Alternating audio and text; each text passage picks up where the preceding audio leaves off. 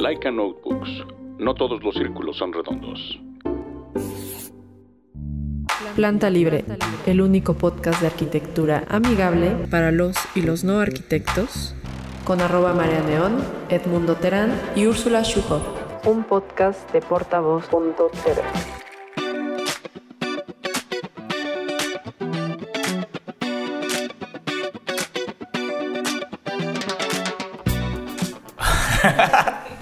Hola amigos, bienvenidos a su podcast favorito para los y los no arquitectos. Esto es Planta Libre. En una edición especial, no tan especial, de hecho no es especial porque hoy no nos va a acompañar María Neón. María Neón anda de vacaciones, ahora sí dijo, ahí les encargo el negocio. Les dejo el changarro. Me voy un mes. Nos dejó los temas, nos dejó tarea y aparte nos va a evaluar. Así que tenemos que echarle muchas ganas hoy.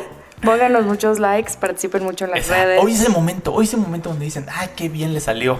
Exacto. ¿No? No, hay un tema padre. Pero antes de eso, ¿qué tenemos? Ten- eh, pedirle a, la, a nuestros podescuchas que nos sigan, que nos den like, que nos participen en las redes sociales, plantalibre.podcast en Instagram, arroba plantalibre-bajo en Twitter y Planta Libre Podcast en Face. ¿Qué tal que me lo sé?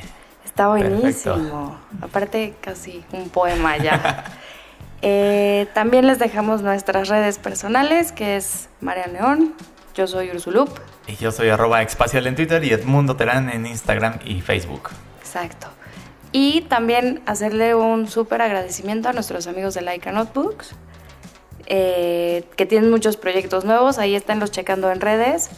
En general, si buscan Laika, los van a encontrar muy fácil. Están Como Laika Notebooks en Instagram, Laika nuestros aliados Notebooks. que además queremos, que disfrutamos y que nos acompañan todos los días en, nuestro, en nuestros apuntes y nuestras bitácoras. Sí, y están inaugurando ahorita muchas exposiciones y muchos proyectos nuevos eh, alrededor del diseño que están súper interesantes. Entonces no se olviden de checar siempre todos los nuevos productos que tienen. Y también... Hoy también vino Jacinto Mezcaler Jacinto. o Jacinto que siempre pone la verdad en los labios. Entonces Sí. nos viene, nos acompaña, nos apapacha y qué gusto. Tenemos un programa Qué padre gusto. hoy. Sí, ¿no? La semana pasada, previously, la semana pasada hablamos de los renderistas, ¿no? Pero antes de llegar a eso, ¿qué onda con, con lo que tú traes? con ese tema que traemos. Ajá.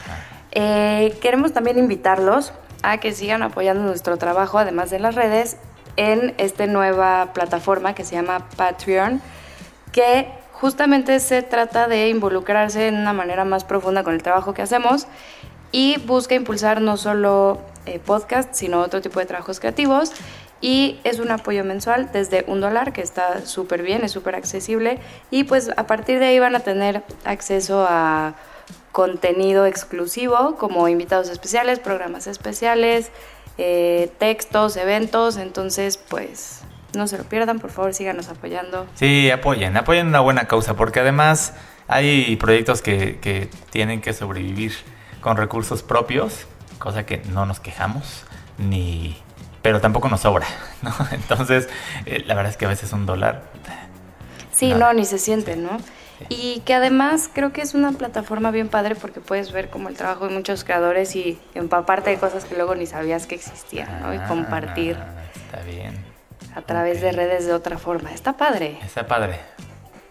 Patreon, así como lo escribo. sí, ¿no? Así, Patreon. Creo que se pronuncia Patreon Pero- o algo así, pero Patreon. Sí. Ajá, exacto, ¿no? Porque sabes que cuando a veces estás escuchando un programa de radio o algo, y a mí me choca cuando lo dicen como con mucho caché, ya sabes, el que en inglés o el que en francés así, y dices, puta, a ver cómo, tienes que estarle adivinando a, a encontrar esa información, ¿no? No, totalmente. Y además, el, pues, hablamos español, pues. Y transmitimos en español y aquí se dice Patreon. Venga. Oye, y la semana, decía que la semana pasada que, que hicimos un, hicimos, bueno, son muchos, pero yo no estuve, pero hubo un programa de renderistas que estuvo súper padre. Sí, No, súper interesante. Este, que pues es una de las muchas actividades que tiene un arquitecto dentro del entorno profesional, ¿no? Sí. Y, o sea, no solamente dentro del entorno profesional o dentro de la arquitectura, sino a veces se vuelve hasta un hobby o a- puedes hacer cosas muy divertidas o cosas salirte un poco de la arquitectura porque estás haciendo realidad virtual. Claro, claro, es un modelo completamente utópico hasta ese momento, ¿no? Sí, exacto, ¿no? Está padre. Algo que, que me gusta de ahorita que mencionabas de salirte un poco de la arquitectura es que, sí, que justo como que creo que a veces eh, etiquetamos la arquitectura en... Ah, sí, tengo unos espasmos ahí emocionales. Que el arquitecto tiene muchas caras. Que el arquitecto puede ser gente de teatro, gente de cine, gente de muebles, gente de moda, ¿no? Gen- Agente demostrador. Agente demostrador, agente bancario, inmobiliario. Hay muchísimas camisetas, ¿no? Creo que la del renderista justo es muy padre en particular porque puedes jugar con estas eh, mentiras piadosas. Bueno, se me- a mí se me es hace una muy manera de seducir, ¿no? Sí, total. O sea, es muy seductor hacer un, hacer un render. Creo que también es un trabajo que se disfruta mucho porque, digo, tú siempre hay un tiempo o una fecha de entrega, siempre. Pero dices, momento, ¿quieres que quede padre? Le estoy echando muchas ganas. Claro, y le metes ahí mucho como cariñito Sí, a, a que te guste también. Exacto. No solo como en pensar en enamorar a un cliente o a una entidad de gobierno, sino también tú enamorarte otra vez del proyecto, porque ya a las 4 de la mañana ya no quieres tanto los proyectos. Ay, sí. ¿no? Sí. Pues tenemos, o sea, la, la idea de hoy es hablar de otra figura muy importante, una pieza fundamental en el desarrollo de proyectos que puede estar no solo en obras, sino dentro de una oficina de proyectos o, o en torno a una organización que no necesariamente sea una oficina de arquitectura, ¿no? Sí, exacto. Que son los project managers. Los project manager. Que en español yo pienso que la traducción directa es ser gerente de proyecto, pero no sé si es un nombre que se puede quedar un poco corto. Sí, probablemente, ¿no? Es una especie de, como un orquestador.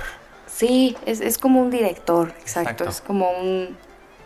Lleva la batuta y además puede llevar muchas batutas, depende de la pieza que le toca, ¿no? ¿sí? Justo platicábamos ahorita de... Pues no es lo mismo un gerente de proyecto, de proyecto arquitectónico, de diseño, que uno de obra, que uno de, a lo mejor, de encargado en gestión, ¿no? De, de varias obras, que también puede pasar, o de, o de varios proyectos, ¿no? Como coordinador de proyectos juntos. Ahorita profundizamos en todos, pero justo teníamos ganas de platicar de este tema porque eh, a veces ese orquestador como que no está tan en el spotlight, pero al final es el que mueve mucho las cosas. Claro, hace que sucedan, que lleguen a tiempo. Sí, no, y me gusta pensar que es un arquitecto que justo no es para nada de gabinete. Es raro que un gerente de proyecto sea alguien eh, que está como de planta en una oficina, o sea, es- tiende a ser una posición muy movida, Sí. que es rico, usualmente... O bueno, no, de- hay, hay muchos trajes y muchos sombreros que te pones como arquitecto, pero ese en particular creo que es muy dinámico y por lo tanto no es monótono. Totalmente, ¿no? Este, Digo, es una pieza fundamental en el desarrollo de un proyecto y no, no solo de arquitectura, podrían ser este, infinita la cantidad de proyectos que puede administrar o gestionar un project manager, que tampoco necesariamente es un arquitecto, ¿no? Hay, puede ser ingenieros, pueden ser arquitectos, no sé, Administrador. administradores, ¿no? Eh, hay gente que la vida la va llevando como a ese eh, pivote Sí. de conexión en donde lo que tiene que tener es un excelente control y una visión a corto y largo plazo de lo que va a pasar, un sentido de anticipación absoluto. Sí, totalmente. Y creo que tiene que ver con mucho el perfil de, de la persona, ¿no? Hace poco conocí un project manager que era ingeniero industrial y yo decía, bueno, este señor que hace aquí coordinando obras de, de arqueología, ¿no? Porque es- estaba en, en centro, en un centro INA. Y después lo entendí, claro, es un señor que está familiarizado con procesos de producción.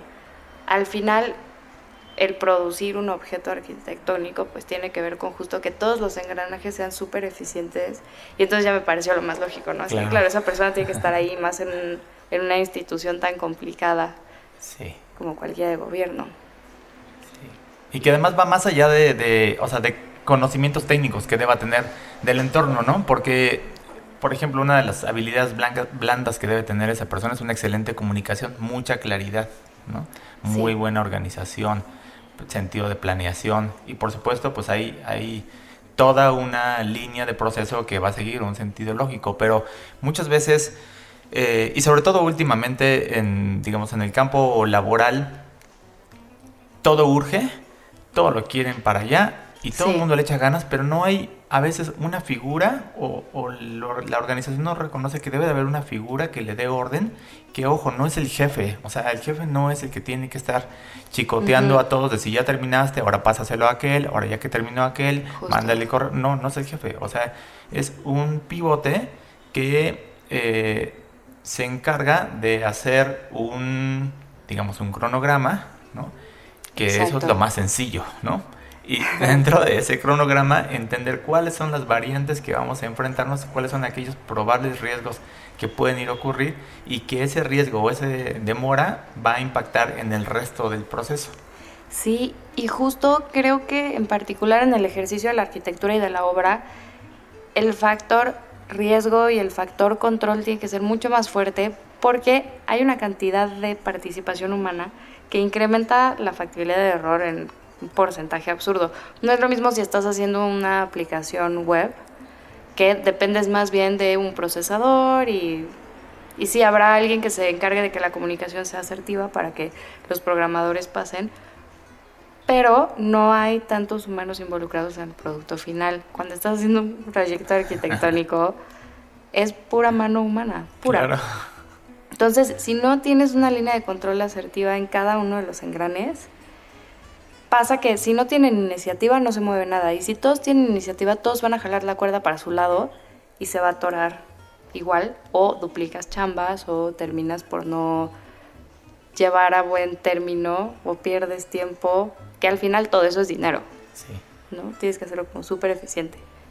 A mí me gusta un montón la comparación con la gente que hace producción cinematográfica, porque no sé si se llaman project manager o productores tal cual, pero son los encargados de que pasen las cosas.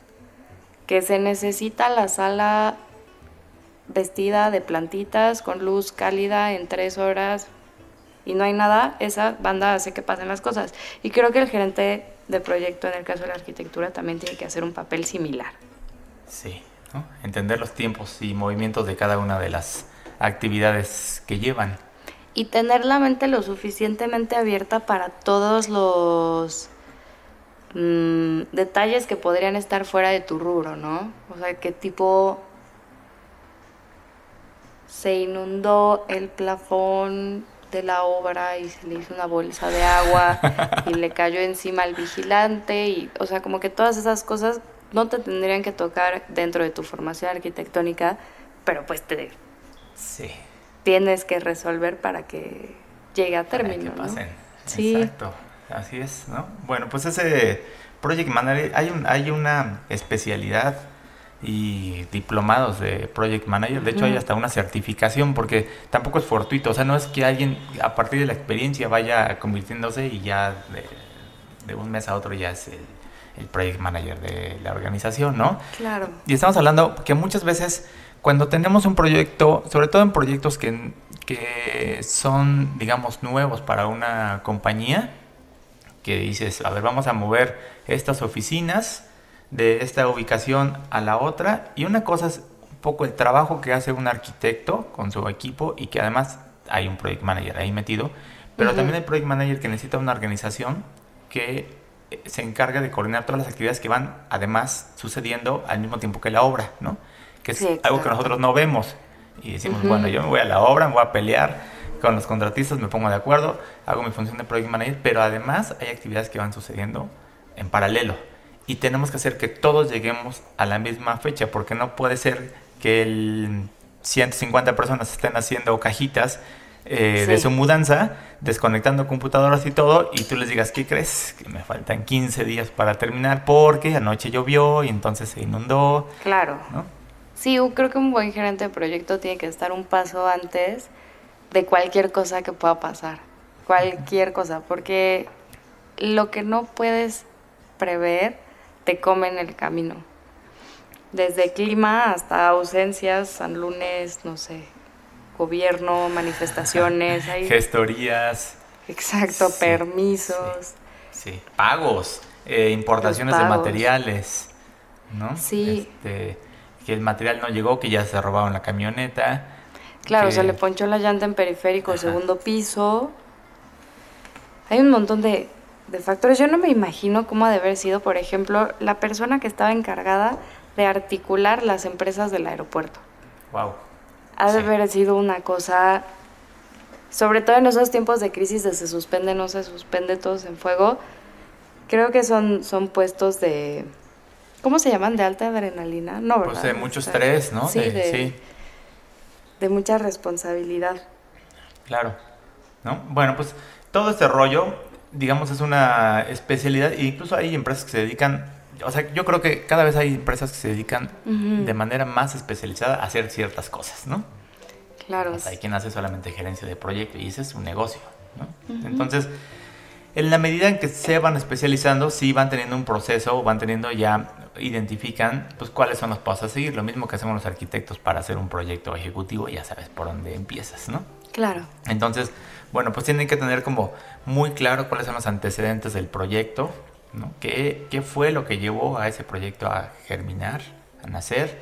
Eh, esto se va haciendo en un documento en donde se incluyen los objetivos, qué es lo que se pretende hacer, en qué tiempo, en qué plazo, con qué presupuesto se cuenta, con qué recursos, qué recursos son locales, cuáles son importados, en dónde necesitamos subcontratar, en dónde mm, se resuelve con recursos propios, ¿no? Y de esa manera se va gestionando, se hace un un plan o un cronograma, ¿no? un timetable, como lo queramos llamar, y de esa manera se van encadenando cada una de las actividades para que entonces vayan marchando y ese project manager, además de chicotear a todos los involucrados, ¿no? porque sabe el impacto que tiene que alguien se, se retrase o que entregue tarde, ¿no? Entonces se adelanta para decir, a ver, estamos a dos días o tres días o a 15 días, ¿y cómo vas?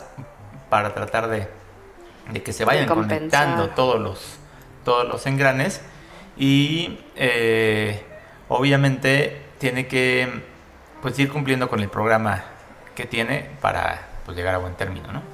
Sí, hay una maestría en la UNAM que creo que lo describe muy bien, o al menos a mí me parece así, que se llama Planeación, Programación y Presupuestación. Está muy enfocado a obra, pero pues son tal cual esos pasitos, ¿no? De ¿Qué vas a hacer? ¿Cuánto va a costar? ¿Cuánto tiempo te vas a tardar? Y es un pimponeo muy eh, como difícil de comunicar, no solo dentro del equipo, sino también a clientes, ¿no? Porque luego sí es como de, lo quiero en una semana. Oye, no se puede por 200 factores, ¿no? Que justo es el papel del project manager, hacer que sí se pueda o de plano comunicar bien qué, qué es lo que está atorado, ¿no? Claro, sí. Sí, porque además, o sea, de, de, de, corazón, el cliente o el que está contratando el servicio dice, yo quiero que mi obra esté para el 16 de noviembre porque es el buen fin y entonces viene un, unos días de descanso y queremos inaugurar esta tienda y ese día. Pero a ver, ¿por qué el 16 de noviembre? O sea, obviamente sí, tiene un sentido comercial y sí tiene una lógica, pero no es, o sea, las fechas muchas veces no se establecen en función a lo que quiere alguien, sino a lo que se puede, se permite y se tienen que hacer las cosas bien, ¿no? Sí, o justo en el caso como de gobierno, muchas veces ni responden a nada, ¿no? Que es como de, a ver, se tiene que inaugurar porque va a venir el gobernador, va a venir el presidente y ni modo. Como, no sé, ahorita hay metas en... Creo que publicaron hace poco una nota de, de este programa nuevo que tiene la Ciudad de México de los Pilares, que tienen que sacar este año 150. Y acaban de abrir las licitaciones apenas hace, no sé, unos cuatro meses que pues lo fijaron como meta, lo fijó alguien dentro de sus alcances y pues ni modo, todos lo tienen que cumplir y pues háganse bolas, que ahí es donde entra esta hermosa figura, tanto del lado de quien demanda, en este caso de la institución gubernamental como del lado del contratista, ¿no? Sí, ¿no? Entonces, ahora, ¿por qué quisimos también tocar un poco este tema o, sacar a la luz a esta figura? Porque creo que en el campo de la arquitectura, eh, sobre todo los, los que están estudiando o que están recién egresados, siempre digo, lo más básico es, quiero dedicarme a proyecto, quiero dedicarme a obra, ¿no? quiero hacer renders, quiero eh, trabajar en un despacho muy conocido, muy prestigiado, pero pocas veces la gente se empieza a especializar en esta figura y la verdad es que es sumamente respetada, sumamente cotizada y, y hay muy pocos en el campo laboral. ¿eh? O sea, yo creo que más bien cuando tú sientes que requieres a una persona así, es muy difícil encontrar a alguien que tenga una certificación o una experiencia previa. Sí, que pueda dar el ancho, ¿no? Eso, es, eso que tocabas es súper importante porque además hay como varios tipos de gerente de proyecto, que un poco lo mencionabas hace ratito, pero hace poco, no sé si me voy a oír muy señora, sí, sí, perdón, pero hace poco entendí que existía el coordinador BIM, que es un coordinador de modelos con tecnología BIM que se encarga de enlazar lo que modelaron todas las personas y hacer unos cruces de ingeniería que yo decía, bueno, no puede ser, o sea, además de tener que ser un modelador BIM de una élite muy cabrona para poder agarrar y, y, dominar todas las especialidades o al menos tener las nociones suficientes para hacer buenas conexiones, saber de obra y de tiempos de obra y poder hacer esa conexión dentro del modelo se me hizo bárbaro porque dije, claro, ahí hay un nicho increíble que no, no están explotando. Yo no sé qué carrera o qué facultad de, del país o de América Latina tenga como esta especialización de coordinación BIM que dije, güey, ahí hay lana y chamba y está divertidísimo. Y además como que mucho futuro, ¿no? O sea, vamos hacia allá, digo, no es que vamos, ya estamos ahí y, pues la gente que está tomando esas oportunidades es, poca y efectivamente se cotiza bien, ¿no? Sí, totalmente. Y también existe como esta figura de project manager de project manager. ¿Cómo es eso? Como un Inception. Está bien padre. A ver. Porque, tipo, tienes una obra grande, pongamos. Y esa obra grande tiene que estar dividida. Torre Manecar. Torre Manecar. Pon tú que tienes tres empresas canceleras. No sé cómo haya funcionado, pero pues, parece loable, ¿no? Para un volumental. Pero además, contrataste el proyecto. Entonces, como cada quien tiene sus... Es mi cerebro, pensando a toda velocidad como cada quien tiene sus intereses económicos dentro del proyecto y además están los intereses de que el proyectista quiere que se haga de cierta manera y como no cambiar esas cosas, tiene que haber un coordinador. Y ese coordinador va a hablar con la cabeza de la línea de producción de cada una de las canceleras y la cabeza que coordinó el proyecto y los tiene que poner de acuerdo por cualquier cosa, que se acabó el vidrio, que la película 3M no llegó, que a lo mejor uno trae 10 pesos arriba el metro cuadrado, pero no te cubre las caídas del vidrio, el otro sí te las cubre, lo trae más abajo, no sé. Como que creo que poner de acuerdo a todos. Y eso es un ejemplo chiquitito. Sí, sí. no, no sé, por ejemplo, construir un nuevo campus para la UACM o construir, eh, pues sí, el aeropuerto es un, ejemplo que me parece como muy claro porque lo vivimos con los medios muchos, muchos meses. Pero creo que está padre. Creo que ser project manager de project managers puede ser también un nicho bastante explotable. Claro, ¿no? Porque estoy pensando, o sea, imagínate lo fascinante que es eh, involucrarte con tantos temas, con presupuestos, con materiales, con el sí se puede, con esto viene de otro lado, con si hago esto me representa este sobrecosto, ¿no? Eh, esto sí lo puedo hacer, pero esto no, entonces déjame llamarle al otro especialista para que entonces te siga el paso y entonces te vuelves pues realmente un, orquestador, pero no solamente debes tener los conocimientos que de organización requiere, sino ir ganando conocimientos y experiencia a partir de, de, pues, de esos materiales y de costos, etcétera, ¿no? y que creo que es otra forma poco valorada de aplicar la creatividad. El project manager tiene que ser de los más creativos porque tienes que hacer magia con lo que tienes, que usualmente es poco dinero, poco tiempo y un cliente muy encabronado. Entonces, te tienes que poner súper, súper al tiro. Y creo que justo como que tenemos una idea de la creatividad muy enfocada a hacer cosas mucho más plásticas o sensoriales, cuando también la creatividad justo tiene que ver con soluciones, con sacarle la vuelta, costo-beneficio, y que creo que es una postura que se presta mucho para aprender. O sea, yo siento que después de ser project manager varios años, terminas sabiendo de finanzas, de derecho, de obra pública, de costos, de economía, de inflación, o sea, como que empiezas a agarrar un panorama más amplio que también siendo project manager, arquitecto o lo que la disciplina que sea, pues lo puedes aplicar mucho mejor si el día de mañana dejas de ser project manager y te mueves a diseño o te mueves a programación de obra, porque al entender el global puedes tomar decisiones mucho más certeras sobre todo lo que estás proponiendo o todo lo que estás eh, coordinando. Claro, sí. Y la otra, o sea, parece que estamos queriendo ser project manager. Yo quiero investigar. project manager. exacto. No, manager. Exacto, BIM manager. o sea, justo lo que dices es, si alguien, si, no sé, llega el CEO de una empresa y dice, quiero saber en qué estatus se encuentra este proyecto, pues ¿a quién le hablas al project manager? ¿no? Ojo, no le llaman al renterista, al proyectista, ¿no? al contratista. Es el que tiene la visión de todo lo que va a pasar y lo que podría suceder, es el project manager. Entonces también te hace una conexión con personas clave dentro de las organizaciones. Sí. Y hace que tu comunicación creo que sea más asertiva, no solo dentro de un entorno laboral, sino también creo que dentro de un entorno personal, porque pues el project manager está tratando todo el tiempo con un chorro de personas. Y para que funcionen bien las cosas tiene que ser súper asertivo. Entonces es un aprendizaje lindo a nivel personal, ¿no? Sí. Está bueno. Sí, está padre, ¿no? Ahora, digamos, llevado a otros, otros ámbitos académicos, por ejemplo, nunca falta que te ponen a hacer un trabajo en equipo y naturalmente surge el alma del project manager dentro de, los, de, los, chavos, ¿no? Así de, a ver, yo soy, o sea, no es que él se nombre el project manager, pero sí identifica cuáles son las fortalezas de cada uno y dicen, pues mira, tú tienes bonita letra, así que vas a hacerte la portada. ¿no? Sí, tú empiezas a rotular desde ahorita.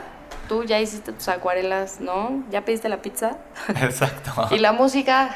sí, ¿no? Y lánzate por los materiales. Entonces, ojo, amigos, o sea, no subestimen a esa figura que es muy sociable Puede parecer mandona, pero no lo puede es. Puede parecer mandona, puede ser que lo, lo, que él lo que él o ella les gusta es la relación pública, pero no, tiene un gen de project manager que hay que saber explotar y aprovechar. Sí, y que sé que nos escuchan muchos estudiantes y que está bueno entrarle desde ahorita a eso si les late, porque pienso que luego te vas dando cuenta ya que que sobrepasaste la idea de lo que hablábamos, de estos estigmas de qué tienes que hacer para ser un buen arquitecto y dónde tienes que hacerlo, que le experimenten, porque es bastante divertido. Sí, claro, ¿no? Ahora, es, eh, es totalmente natural y, y, una tendencia de que cada vez hacemos un trabajo mucho más colaborativo, o sea, nuestro quehacer cotidiano eh, creo que cada vez es más específico, ¿no? O sea, ya el papel del arquitecto orquestador que hace eh, el diseño de los muebles, que los manda a fabricar, ya casi no, ¿no? Este, hoy necesita especialidades de muchas, de, muchas partidas y, y unas especialidades es el, es el project. Entonces, creo que vale mucho la pena profundizar en esa probable especialidad, ¿no? y, encontrarle como el gusto. O sea, yo creo que, digo, de a veces eh, pienso como de los caminos que yo podría tomar eh, eh, profesionalmente y a mí creo que me gusta mucho conectar cosas, o sea, conectar gente, conectar, hacer que vayan marchando las cosas, ¿no? Eso es súper padre. Sí, también tiene una cosa emocional padre la satisfacción de va caminando, ¿no? Sí, sí, exacto. Y algo que también me gusta que es como, bueno, yo lo siento relativamente reciente, es que cada vez mm, está menos asumido que los arquitectos construyen y el arquitecto proyecta.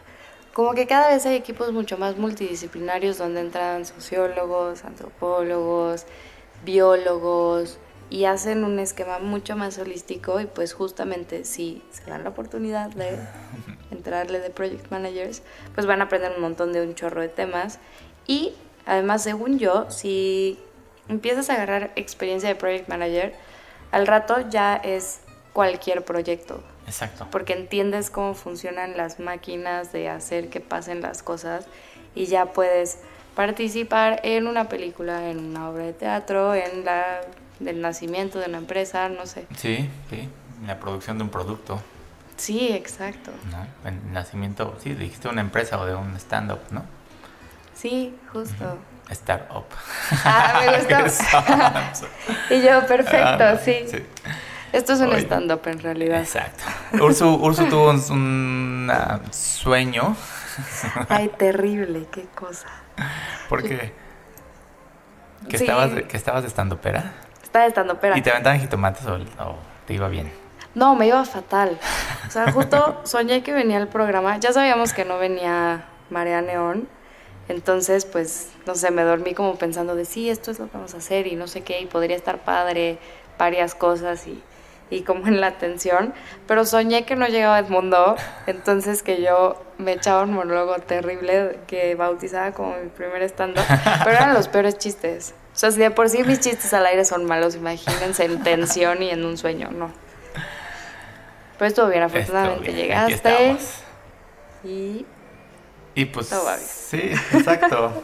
Oye, pues eh, hoy decidimos hacer un, pro- un, un programa además muy relajado, muy tranquilo. Creo que eh, tocamos ya un- una buena manera de lo que queríamos hablar de esta figura, ¿no? Tan básica. No lo habíamos abordado en otros en otros episodios. De repente hubo un episodio que sí hablamos del de BIM.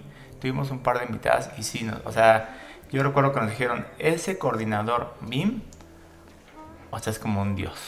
O sea, sí, pues sí. sí, o sea, es una de las personas que sabe hacer el BIM, sabe coordinar y sabe conectar. Que además es un universo alterno bien padre porque al final la diferencia, o al menos desde mi punto de vista, si no hay en redes me corrigen, entre un modelo 3D de un SketchUp o de AutoCAD o no sé, algún otro motor, es que esos programas lo que hacen es hacer una maqueta digital. Cuando tú trabajas un modelo BIM, lo que estás haciendo es una simulación de obra. Entonces, el coordinador BIM tiene la oportunidad de ser como el todopoderoso que cruza todo y tiene el pulso en las manos, porque es el que sabe perfectamente a qué trave le está pasando por dentro una instalación que programó mal alguien y que eso en obra, porque antes nos dábamos cuenta en obra. En obra. Eso ya hecho le iba a costar a la empresa, no sé, 10 mil pesos, por poner un ejemplo burdo. Y ya verlo desde ahora representa una eficiencia Claro, que me parece increíble y súper explotable. sí. Vamos a poder hacer cosas increíbles en el futuro, muchachos. Futuros project managers. Así es. Pues yo digo, quiero recomendarles una página donde tomamos parte de esta información y que se llama todopmp.com, que es una página que se especializa Mm. en información para los project manager. Le estuve echando un, un ojo y me parece súper interesante. De repente tenemos eh, eh, necesidad de coordinar algún proyecto sin que necesariamente lo seamos o alguien nos ponga una cachucha de project manager, pero creo que también es una información que deberíamos de tener como, como cultura general todos, ¿no? Claro, igual y hasta aplicar en tu vida, ¿no? Si tu proyecto es comprar una casa, que lo hagas de la forma más eficiente y con menos tropiezos, ¿no? Sí, sí, exacto, ¿no? Tener todas las variantes y, y que se hagan las cosas bien. Así es. Ursu, muy Un bien. placer. Ah, Qué bueno que estamos de vuelta. Sí. Aparte nos ausentamos un rato, entonces es rico regresar. Sí. Esperamos que hayan disfrutado este pequeño y relajado podcast. Este mini podcast. Yo quiero mandarle saludos a Toño Escobedo, que además me ayudó un poco con los contenidos y con información de esto, que él es Project Manager. Que tomó una eh, especialidad hace poco y está terminando, o ya terminó, depende del momento en el que escuchen esto. Pero este, pero Toñazo es un Toñazo y a veces le decimos Toña y le gusta. ¿no? Pero Toña es de cariño porque ya es como el- la mínima expresión. Toñe, para que sea incluyente. Exacto, Toña. y este, al, al cual lo quiero muchísimo, le mando un abrazo, sé que nos escucha y, y pues gracias a todos por escucharnos. Gracias. Platíquenos en redes qué les parece. ¿Quién quiere ser Project Manager? Oigan, sí, aprovechenos, ahorita que no está María Neón, sí, sí participen, ¿no? Sí, exacto. Hagan Ajá. una rebelión de redes. Exacto. Por favor. ¿No? Así es, sí, man- déjenos comentarios, déjenos su opinión, qué les parece. ¿Conocen algún project manager? ¿Les gustaría ser project manager? ¿Saben en dónde se puede estudiar? Sí, igual platíquenos qué proyecto les gustaría saber cómo se manejó Mm. y, y averiguamos. Eso puede estar interesante, ¿no? Como Sí. contactar. Ah, eso estaría padre, ¿no? Estaría muy Plati- bueno. Platicar un poco el detrás de cámaras, Exacto. ¿no? Ujú. Estaría bien interesante. El que también hay un, hay un, eh, hay una serie en Netflix. eh, por- seguramente me equivoco en el nombre, pero les voy a dar Big la idea. No. Se llama algo así como 36 horas antes. Me van a ok. trolear o me van a decir y le voy a postear en cuanto me sepa bien el nombre. Pero se trata, son como 8 episodios de lo que sucede 36 horas antes de una entrega. Y de ahí, de ahí nació un poco la idea de este, de este episodio. Porque podemos trabajar un proyecto un año, tres años, cinco años. A veces un proyecto lo desarrollamos en tres semanas, o así muy rápido. Pero esas Ujú. 36 horas antes Sí, de la presentación final es crucial. Sí Entonces, es cierto. está padre. Échenle un vistazo. Yo no he terminado de ver todos, pero hubo algunos que en especial me gustaron mucho. Hay uno que se encarga de describir todo lo que sucede antes de un desfile de modas en París. Y está increíble porque tocan un poco de la labor del arquitecto para hacer el escenario, la decoración, el proyecto, la ambientación, luego lo que está pasando detrás de los vestidores en relación al- a las modelos, al maquillaje, Mm. lo que está haciendo eh, en medios o este todo lo que todas las amenities que van alrededor La banda que cose la ropa y la los banda que últimos cose, y en realidad o sea uno dice hijo qué padre pero se ve o describen muy bien ahí que están haciendo ajustes de último momento antes de que salga la modelo entonces Wow. Está bueno. Está padrísimo. Sí. Digo, échale un vistazo. Por ahí dos o tres. Yo no he terminado de ver todos. Pero, pero es importante. Y, y al final todos vivimos esas 36 horas. ¿eh? Sí, desde la carrera, ¿no? Sí. Casi. Entonces ya se trabó la computadora. Puta, sí, la impresora volvió a oler el miedo, igual la gente de Lumen. Es terrible. Me voy a acostar 15 minutos nada más. Uf, voy a esa dormir es la solo peor. 15 minutos. No lo haga. Esa es la peor.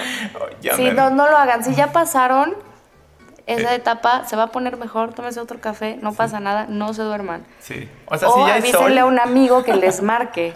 Intensamente. Sí, porque Sí. si no, sí, exacto, si ya hay sol, si ya Si pasó ya el sol, himno, Ya. Ya. Exacto. no hay vuelta atrás, no se duerman.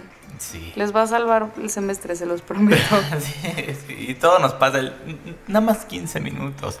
Sí, No, todos lo hicimos, lo aprendimos feo. No, hombre, no, no, no. Pero sí, lo del himno es buen tip, que sí nos toca oír el himno de, de final de, de, ¿cómo se llama? Del día, ¿no? Del Y el del cierre. principio. Y el del principio, que regula, es a las 6 de la mañana, ¿no? O a las 5. Sí, que además es bien engañoso, porque el del final del día dices, ay, son las 12. No son las 12. Hay un engaño ahí extraño porque solo les quedan dos horas, se los juro, no les va a rendir la noche, no planeen demasiado. El siguiente hipno va a sentirse en dos horas y adiós. ya no hay más. Exacto, ¿no? Sí.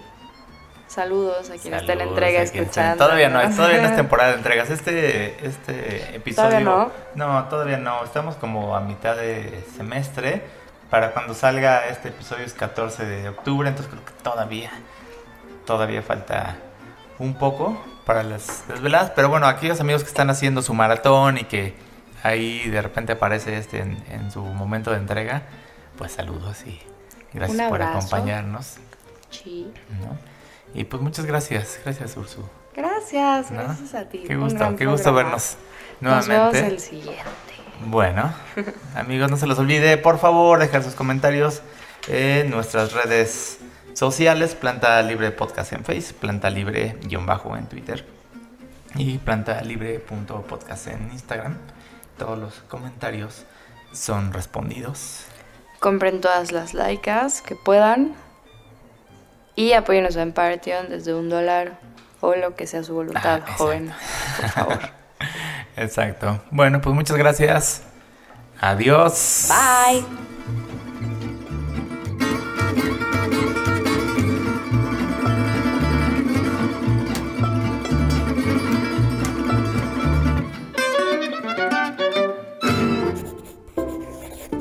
Laika Notebooks.